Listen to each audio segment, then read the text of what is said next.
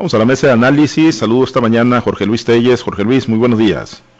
Buenos días, buenos días a Francisco Chiquete, y a todos los que nos escuchan esta mañana. Gracias, Jorge Luis. Francisco Chiquete, te saludo con gusto. Muy buenos días. Buenos días, Pablo César. Buenos días a Jorge Luis, que debe haber tenido un magnífico desayuno ayer. A Osvaldo y a todos los que nos hacen el favor de escucharnos. Bien, y gracias, Chiquete. Osvaldo, te saludo con gusto. Muy buenos días.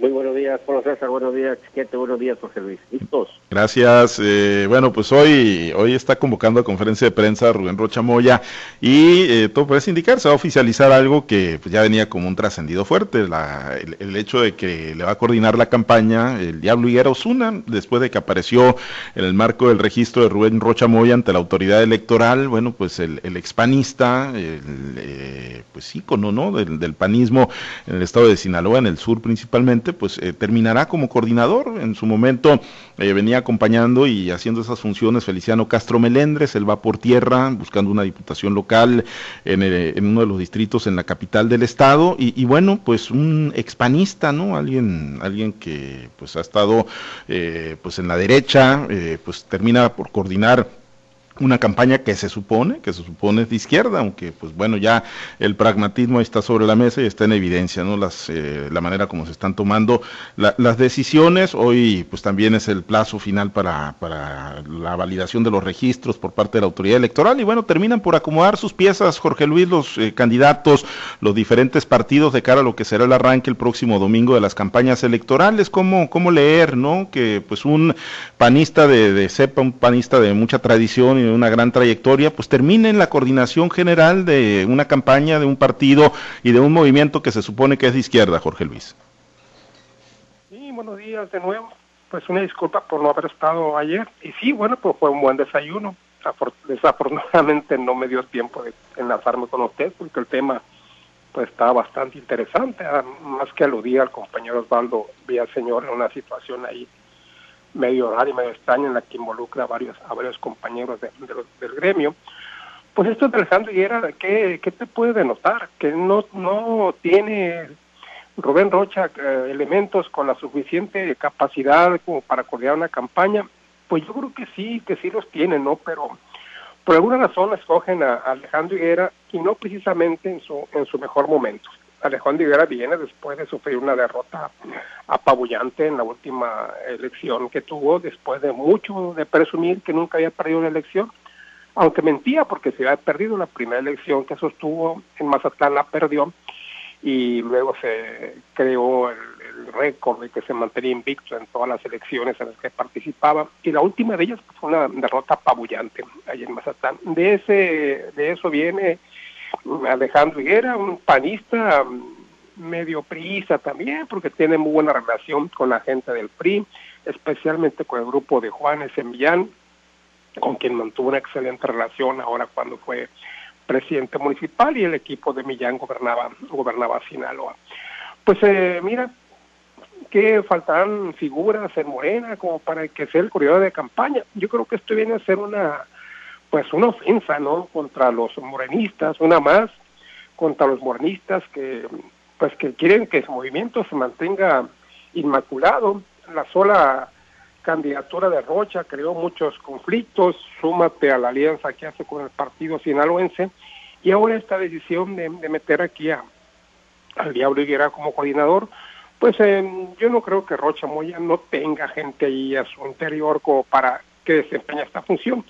Yo creo que sí la tiene, ¿no? En este momento mm, no me alcanza la memoria para decirte quiénes más podrían ser, pero evidentemente que sí hay gente y, y, Rocha va a ocupar, de veras que va a ocupar un buen corredor de campaña, un buen corredor de campaña porque pues eh, la campaña viene difícil, no viene tan tan tersa como la última cuando fue senador de la República, en la que un mes antes dejó, dejó de hacer campaña ya, cuando tenía una ventaja de más de 20 puntos porcentuales en la encuesta. Dijo yo ya no hago campaña y ya no hizo campaña y ganó efectivamente con más de 20 puntos porcentuales.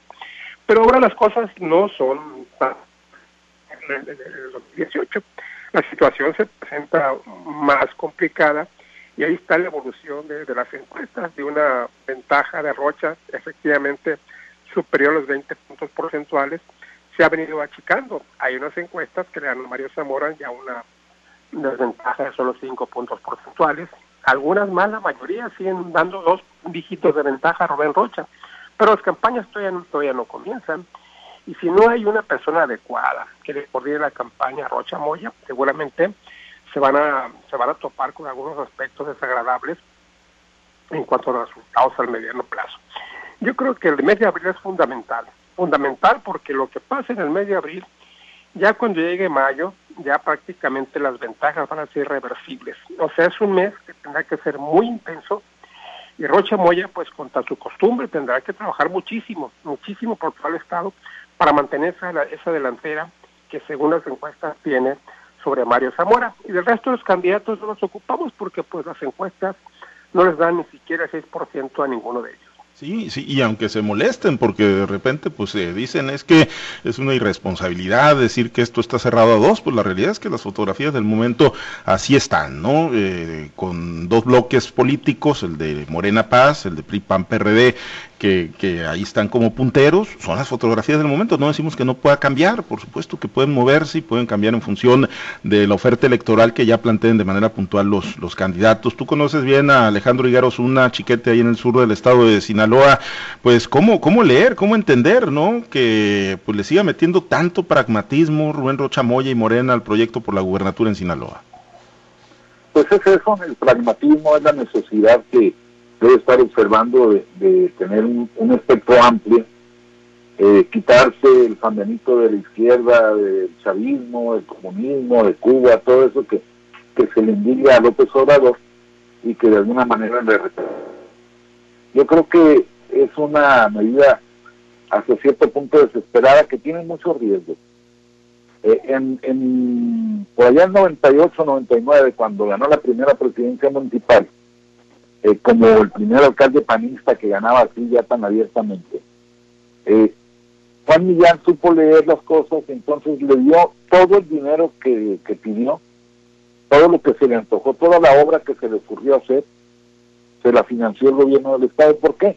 Porque decía mucho, siendo un gobierno priista dominante, tener a un alcalde panista que estuviera contento. Eh, cuando volvió a ganar ya con Aguilar Padilla, pues seguía todavía esa, esa idea.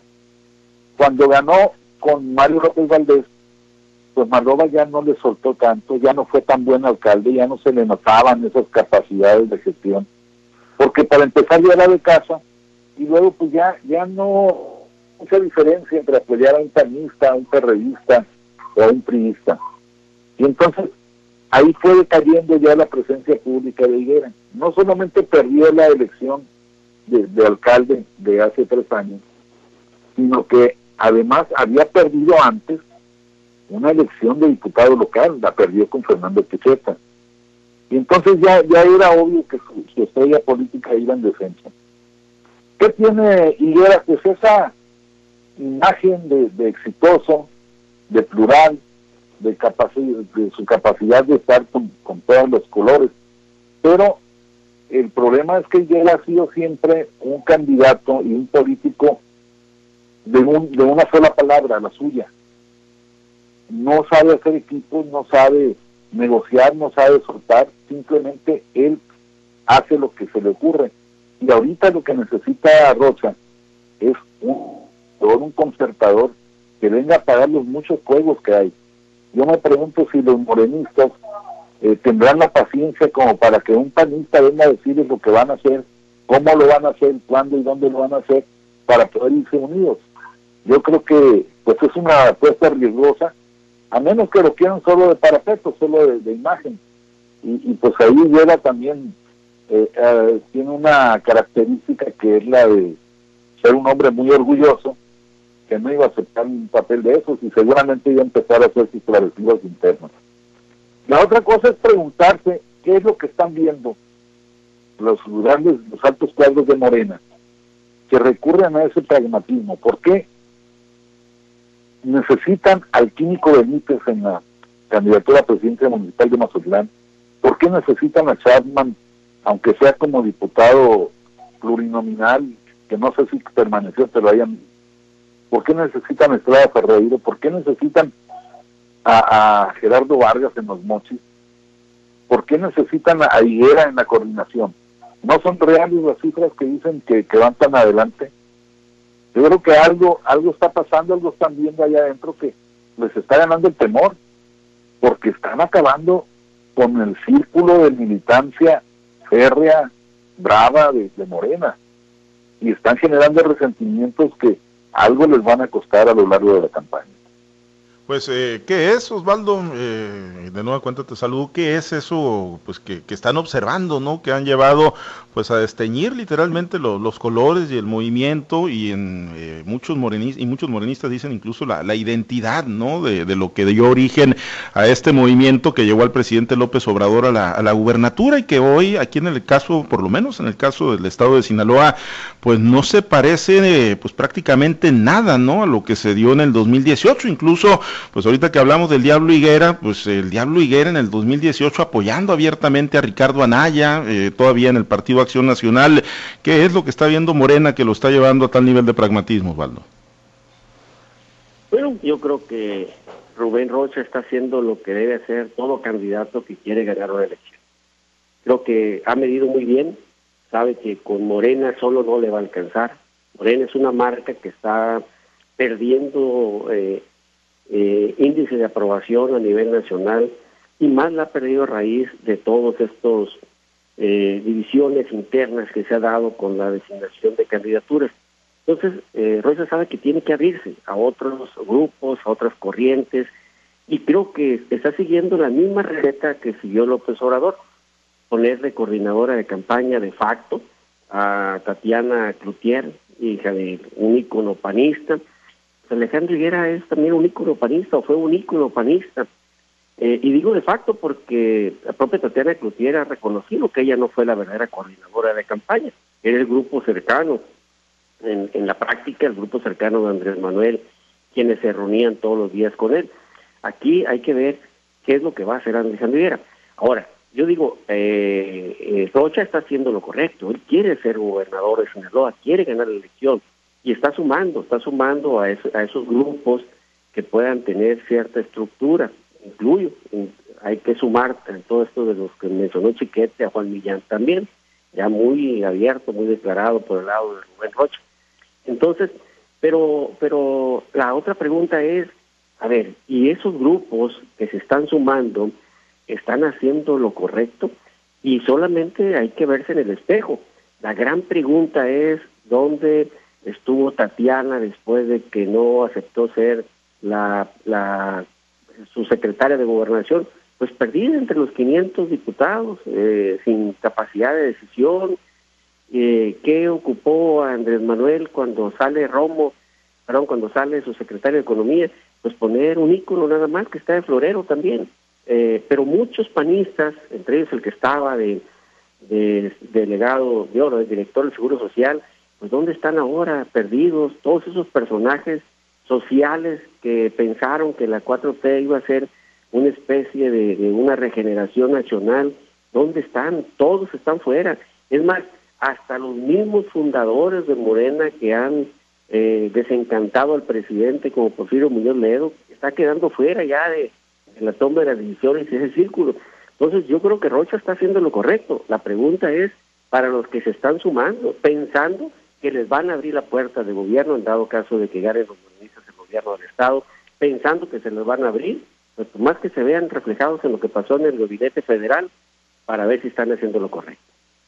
Pues sí, sí, pues están jugando el volado, ¿no? También es en función de que no encontraron espacio de participación en, otros partidos políticos, ¿no? El Diablo Higuera, pues ya hace tiempo muy venido a menos en el Partido Acción Nacional, ya sin un poder y una influencia real dentro del panismo del Estado de Sinaloa, y bueno, pues buscando ahí esos nuevos horizontes de, participación política con la posibilidad, igual, o el riesgo de que le abran o no le abran las puertas. Y, en el caso de las diputaciones federales, Jorge Luis, bueno, pues eh, hoy lo comentas en tu entrega ahí en Agenda Política Villegas, finalmente va a ser Villegas contra Villegas, ¿no? Ahí en el distrito 07 de, eh, por la Diputación Federal, Merari Villegas contra Alfredo Villegas Arriola. Sí, fíjese que. Alfredo, Alfredo Villegas, que finalmente el día, el ¿qué fue el lunes? El día que se venció el plazo para, para el registro, pues fue registrado por el Comité Ejecutivo Nacional del PRI como su candidato por el distrito federal número, el distrito electoral federal número 7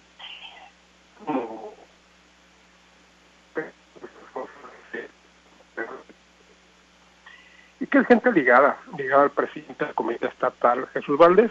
Por cierto, Jesús Valdés también lo ratificaron en la posición número 8, y ahora pues dicen los expertos en materia de números que, que sí, que sí puede colarse, ¿no? Yo recuerdo muy bien cuando se le dio esta posición número 8. Bueno, pues todos eh, emitimos nuestra opinión en el sentido de que pues era prácticamente una ofensa. Ubicarlo en esa posición número 8, porque era difícil, difícil que, que pudiera llegar a ser diputado federal. Ahora, según la estadística electoral y según la historia de las últimas elecciones, sí puede alcanzarle bien a Jesús Valdés para ser diputado federal. Y pues esto sería bueno, porque de por sí no tenemos diputados, no, no vamos a tener muy pocos diputados federales, porque tampoco en Morena hay, este diputados, candidatos a diputados en las, en las primeras 10 lugares de la lista. Pues esto es bueno, ¿no? Que llegue. Y, y la pelea entre entre los que van por tierra, como dicen ahora, pues está muy complicada, ¿no? En el caso de, del Distrito 07, donde va Villegas, que yo pienso que es un buen candidato, esta es su quinta elección y es la es la tercera en la que va por mayoría, de hecho ya tiene, teníamos la impresión de que todas hayan sido de regalo, como decían antes, de representación proporcional, no, es la cuarta vez es la tercera vez que va que va por tierra. De hecho, la primera vez, la primera diputación que tuvo fue en, por el distrito de Atlalpan en la Ciudad de México y fue por tierra. Después hubo una en la que fue de candidato por el distrito 3 aquí con cabecera en Abolato en ese tiempo y también fue por tierra. Y las últimas dos se han sido se han sido por el principio de representación proporcional. Además tiene una diputación local que también ganó también ganó por tierra. Entonces, pues no no es nuevo en esto de hacer de hacer campañas, digamos que pueda pensarse, no, es que no está acostumbrado a hacer campaña. No, sí, sí ha hecho campañas. Y la verdad es que Villegas reconoce muy bien la situación es complicada. Meradi Villegas ganó de manera contundente el distrito 07 hace tres años y contra ni más ni menos que contra el hijo del ícono del paísmo sinaloense de Juan de Juan de Juan Millán y Zárraga, de Juan Ernesto Millán, que fue el candidato y que bueno perdió casi en proporción de dos, de dos a uno de quizás de todos los resultados, fue los más sorpresivos esto, pero pues ya cuando se tuvo un vistazo general, un balance general de los resultados, pues no fue tan sorpresivo porque todos, todos, prácticamente todos perdieron en proporción de 2 a 1. Quizás ahora la situación haya cambiado un poco, quizás no sea la crónica de una derrota anticipada, quizás hay algunos candidatos que tengan posibilidades perdón, de ganar por tierra quien esto yo ubico a, Carlos Villegas, que es el que puede ganar. Tiene mucha experiencia, tiene recursos, tiene equipo de trabajo, tiene mucha capacidad de gestión. Entonces, entre los, entre los siete candidatos que van de la coalición va por Sinaloa, incluyendo cuatro del PRI, yo creo que Villegas es el que tiene más posibilidades de ganar. Eh, visto las cosas así a la distancia, vamos a ver qué pasa en la campaña, cómo se desenvuelven y cómo se mueven las encuestas, que por cierto todavía no conocemos encuestas en cuanto a diputaciones federales y tampoco en cuanto a presidencias municipales. Yo creo que empezando las campañas vamos a empezar a tener movimiento en esta cosa de intención de voto, no únicamente en la elección para gobernador, sino también las elecciones para presidentes, diputados locales y diputados federales. Pues eh, sí, indudablemente, Chiquete, que Alfredo Villegas pues es un político muy experimentado, pero pues también eh, termina por eh, su designación, termina por, bueno, pues eh, volver a, a llevar al PRI a presentar pues una fórmula o una oferta electoral a los ciudadanos pues que se parece mucho a lo de siempre, ¿no? Y eso de siempre, pues terminó en la debacle del 2018. Y yo creo, digo, no con esto señalo que sea corrupto, no sea corrupto Alfredo Villegas, ni que tenga gran cantidad de negativos, pero pues ahí ha estado en las últimas décadas, ahí ha estado en las últimas legislaturas Alfredo Villegas. Y, finalmente, bueno, así como hablamos del pragmatismo de Rochamoya y la incorporación de algunos personajes que quizá no le sumen, pues yo no sé el caso de Alfredo Villegas, cómo, cómo lo leas, ¿no? Incorporándolo a la oferta electoral de este año eh, del PRI en el estado de Sinaloa, Chiquete. Sí, es una, una apuesta también arriesgada, riesgosa, por varias razones.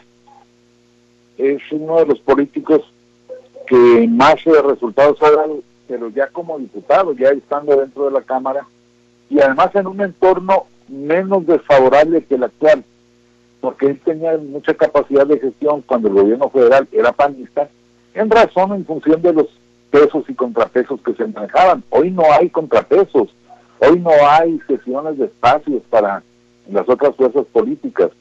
Hoy las cosas son muy cerradas.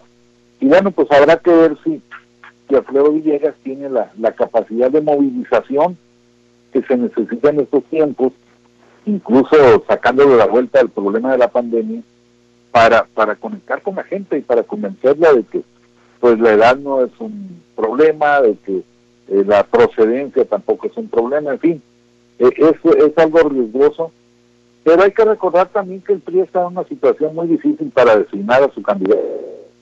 Los, los gallos, los mejor ranqueados, se le, se le rajaron. Eh, Juan Ernesto ya traía su plan de, de de Villadiego e irse a fuerza por México. Aarón Rivas prefirió no arriesgarse, eh, le cayó como anillo al dedo, como dijo el clásico, el hecho de que no lo hubieran pelado para la presidencia municipal para poder zafarse de esta de la de la Diputación Federal que ya había perdido tres años atrás. Entonces, pues al PRI ya no le quedaba mucho mucha baraja de dónde escoger. Sí, sí, efectivamente, ¿no? Y, y eso, eh, ¿qué señal manda Osvaldo? Eh, bueno, la, la, designación por sí sola de, Alfredo Villegas, pues obviamente tiene muchas lecturas, pero pues precisamente, ¿no? El, tortuoso proceso, ¿no? Hasta el final, encontrando pues ese eh, perfil o encontrando quien aceptara, ¿no? El hecho de que, como dice Chiquete, los principales ranqueados para, para esa posición en, en, en ese distrito, pues no quisieran y le dijeran no al revolucionario institucional y no quisieran participar pues, pues de qué habla, de, de una derrota anticipada, de, de, un ánimo de poco victorioso de cara al inicio de, la jornada electoral o de las campañas el próximo domingo. Bueno, yo siempre he sostenido que no es que no quisieran, si se están muriendo por ser. Una cosa es que no quisieran, otra cosa es que no lo dejaran.